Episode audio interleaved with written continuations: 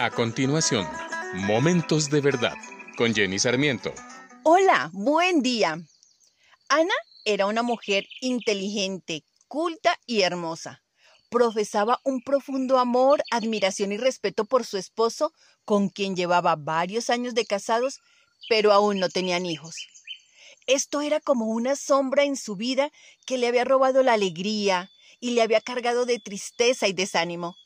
Su esposo, quien la amaba profundamente, para animarla le decía, Me tienes a mí, yo soy tu esposo.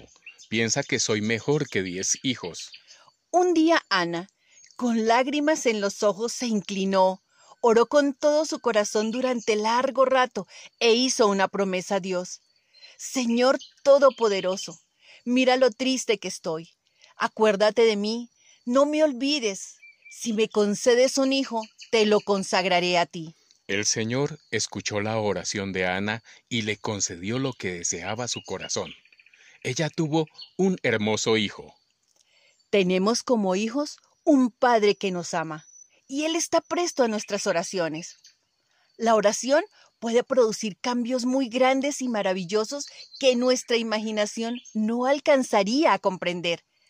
Yo te animo a poner en primer lugar ese momento de intimidad con Dios.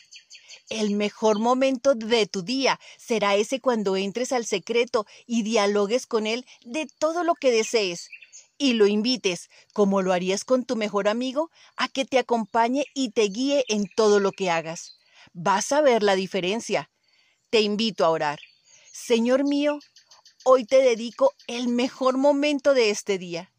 Clamo amor, misericordia y guía de parte tuya en todo momento. Oro en el nombre de Jesús. Amén. Acabas de escuchar Momentos de Verdad, una palabra de vida para tu espíritu.